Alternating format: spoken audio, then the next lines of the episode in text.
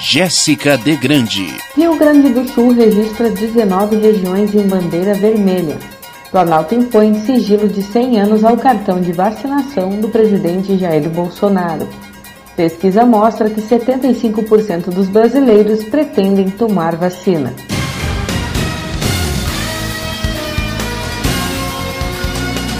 Estação da Notícia. Em seu último decreto, a Prefeitura de Porto Alegre flexibilizou o uso de máscara em ônibus para crianças de até 3 anos e pessoas com autismo. Inclusive, um projeto que desobriga a presença de cobradores deve ser discutido em 2021. O assunto já foi pautado para apreciação da Câmara. Já a revitalização do trecho 3 da Orla do Guaíba irá sofrer um novo adiamento, devendo ser entregue apenas em agosto. A obra em Porto Alegre ficou ainda mais cara. Ainda pela Orla, o governo do estado assinará contrato com o BNDES para estudos que definirão a nova modelagem de revitalização do Cais Mauá. Estado registra 19 regiões em bandeira vermelha. Repórter Marcelo Vaz. Das 21 regiões Covid em que o estado foi dividido, 19 registraram bandeira vermelha no mapa preliminar divulgado no final da tarde desta sexta-feira pelo governo do estado, o que representa quase 96% da população gaúcha. O alto risco de contaminação e o esgotamento de leitos são características predominantes nessas áreas. Apenas as regiões de Ijuí e Santa Rosa ficaram na bandeira laranja. Entre os indicadores levados em consideração na classificação de risco, o que mais chamou a atenção foi o número de leitos de UTI livres em relação aos ocupados por pacientes com Covid todas as 21 regiões receberam bandeira preta nesse quesito. Não só a capacidade de atendimento do sistema de saúde preocupa, mas o avanço do contágio do coronavírus também. Apesar de os registros de hospitalizações por confirmados para Covid-19 ter aumentado 97%, o Comitê de Dados observa que uma hipótese para esse crescimento seria um atraso nos registros das duas últimas semanas anteriores causados pelos feriados de Natal e Ano Novo, o que culminou no salto de registros de hospitalizações em quase todas as regiões na semana seguinte. As associações regionais e os municípios que desejarem enviar pedidos de reconsideração ao mapa preliminar têm até amanhã do próximo domingo. No mesmo dia, o número de recursos recebidos será divulgado. Os pedidos serão analisados pelo gabinete de crise e o mapa definitivo será divulgado na próxima segunda-feira. Agência Rádio Web, de Porto Alegre, Marcelo Vaz. Com Sebastião Melo no Paço Municipal, os permissionários do mercado público celebram o que consideram a volta do diálogo nas palavras da presidente da Associação do Comércio do Mercado Público Central, Adriana Kauer. Nessa semana, o grupo manifestou ao prefeito o desejo de gerir o espaço que, se dependesse da gestão marquesã, teria sido concedido à iniciativa privada. Kauer afirmou que as negociações ainda são incipientes, mas já está acertado que um novo modelo será estudado para viabilizar a recuperação e a gestão do centro. O processo de concessão do local, que previa recursos para investimento e operação, está paralisado pela Justiça desde julho do ano passado. Na terça-feira, passou a vigorar o decreto municipal que retirou o limite máximo de clientes no mercado, decisão comemorada pelos trabalhadores do tradicional ponto da capital. O Hemocentro de Porto Alegre necessita com urgência de doações de sangue dos tipos O positivo e O negativo para abastecer os hospitais Mães de Deus, Clínicas Conceição e Divina Providência, que com a pandemia não tiveram seus estoques renovados. Quem quiser doar esses tipos sanguíneos e fazer o agendamento, basta contatar o Hemocentro pelo WhatsApp 519 8405 4722 ou comparecer ao Hemocentro na Avenida Bento Gonçalves 3722, de segunda a sexta, das 8 às 18 horas. Brasil ultrapassa 8 milhões de infectados pelo novo coronavírus. Repórter Ana Paula Costa. O Brasil ultrapassou a marca de 8 milhões de infectados pelo novo coronavírus. Foram pouco mais de 52 mil novos casos registrados nas últimas 24 horas. E apenas um dia depois de alcançar 200 mil mortes pela Covid-19, o país já superou as 201 mil. Foram 962 registros em um dia, que fizeram o total alcançar 201.460 óbitos. As informações são do balanço divulgado pelo Ministério da Saúde nesta sexta-feira. A média móvel de mortes dos últimos 14 dias no país está em 783 vítimas vítimas e a média móvel de casos passa de 40 mil infecções diárias. Nesta sexta-feira, o mundo teve o segundo dia com o maior número de casos desde o início da pandemia, com mais de 856 mil novos contaminados, segundo o monitoramento da Universidade Johns Hopkins. O coronavírus já infectou mais de 88 milhões e 600 mil pessoas e mais de 1 milhão e 900 mil morreram em decorrência da Covid-19. Agência Rádio Web com informações de Brasília, Ana Paula Costa. O Instituto Butantan formalizou o pedido para uso emergencial da Coronavac. A imunização em massa da população com a dose desenvolvida em parceria com o laboratório chinês Sinovac agora só depende de aval da Anvisa, que tem prazo de 10 dias corridos para analisar o processo. E por falar em vacina, o Palácio do Planalto decretou o sigilo de até 100 anos ao cartão de vacinação do presidente Jair Bolsonaro e a qualquer informação sobre as doses de vacinas que ele tenha recebido ou virá a receber.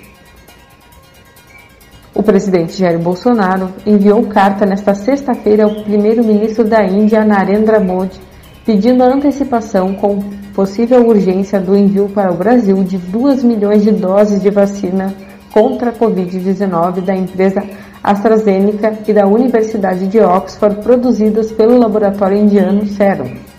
Bolsonaro escreveu que o objetivo do pedido é permitir a imediata implementação do Programa Brasileiro de Imunização em nota, a presidência informou que a carta foi enviada com o intuito de ampliar e agilizar a disponibilização de vacinas confiáveis e eficazes ao Brasil.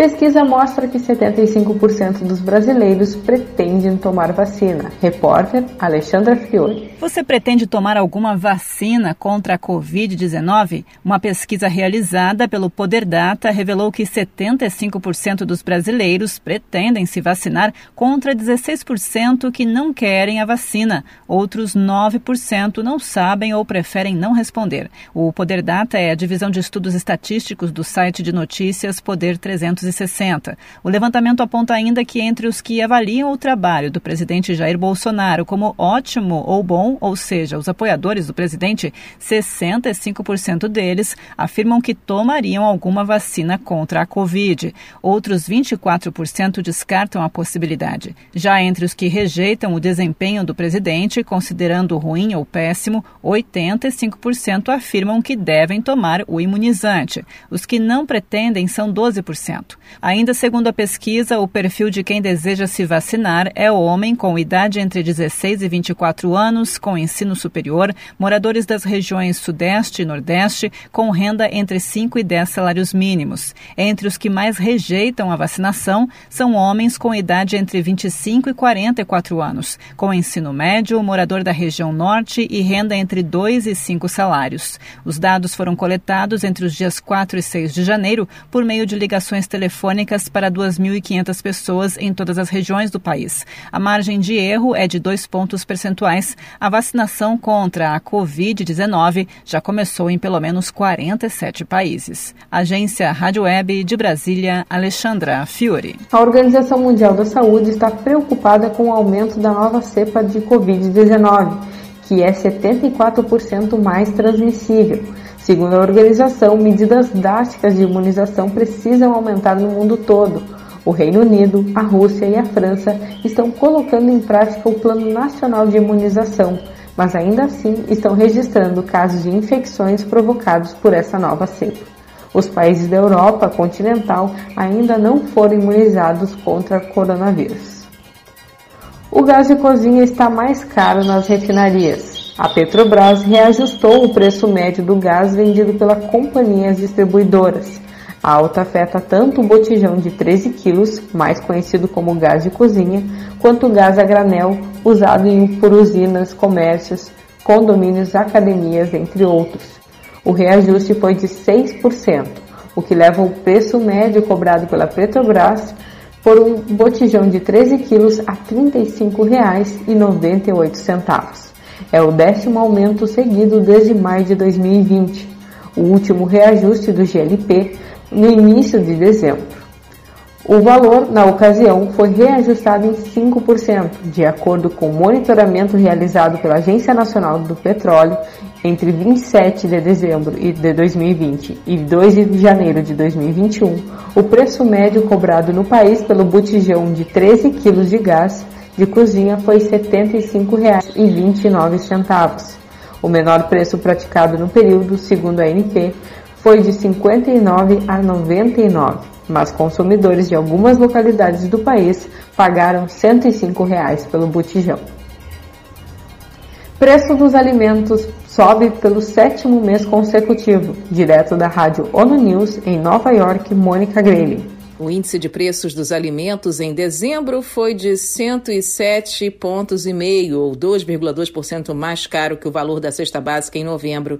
A informação é da Organização das Nações Unidas para a Alimentação e Agricultura FAO. Dezembro registrou a sétima alta consecutiva de preço, puxada pelos derivados do leite e oleaginosas. Em 2020, o índice que analisa a variação de preços a cada mês no mercado internacional chegou a 97,9, um aumento de 3,1% desde a alta de 2019. No mês passado, os preços de exportação de arroz, milho, trigo e sorgo subiram, em parte por causa das preocupações com as estimativas de colheitas nas Américas do Norte e do Sul, assim como na Rússia. Na média atual, as exportações de arroz ficaram 8,6% mais caras em 2020. Já o milho e o trigo subiram 7,6% e 5,6%, respectivamente. O preço do óleo aumentou 4,7% no mês passado, atingindo o mais alto nível desde setembro de 2012. O óleo de soja sofreu com greves prolongadas na Argentina. Já os derivados de leite subiram 3,2% em dezembro, com a sétima alta consecutiva. A demanda de importação global levou a preocupações sobre condições mais secas e quentes na produção de leite da Oceania, assim como a demanda interna na Europa Ocidental mas a média anual é de 1% de aumento se comparado a 2019. A carne também ficou mais cara, 1,7% em dezembro. Já o valor cobrado pela carne de porco teve leve queda por causa da suspensão das exportações alemães para os mercados asiáticos.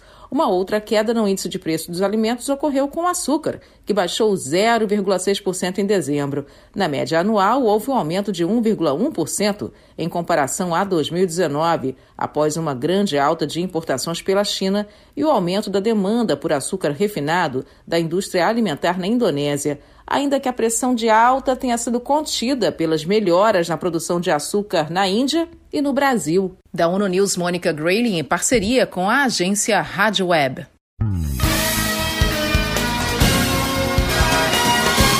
Estação da Notícia é um serviço jornalístico da Rádio Estação Web, noticiário geral da agência Rádio Web. Redação de notícias de Anaína Sabrito e Rogério Barbosa. Nova edição na segunda-feira, às 18h45, com Guaraci Teixeira. Fique agora com Estação da Música. Boa tarde.